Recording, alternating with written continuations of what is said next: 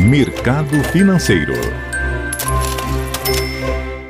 Olá, Patrícia, bom dia. Nesta quarta-feira, Bolsa Paulista subindo 1,61%, com o índice Bovespa a 111.985 pontos. Mercado americano, o índice Dow Jones avança 0,65% e a bolsa eletrônica Nasdaq operando em forte alta de 2,55%.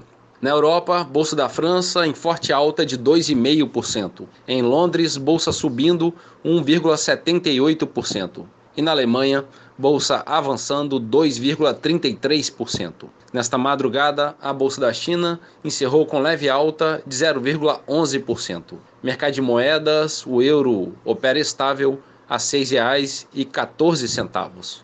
Dólar comercial a R$ 5,44, operando estável.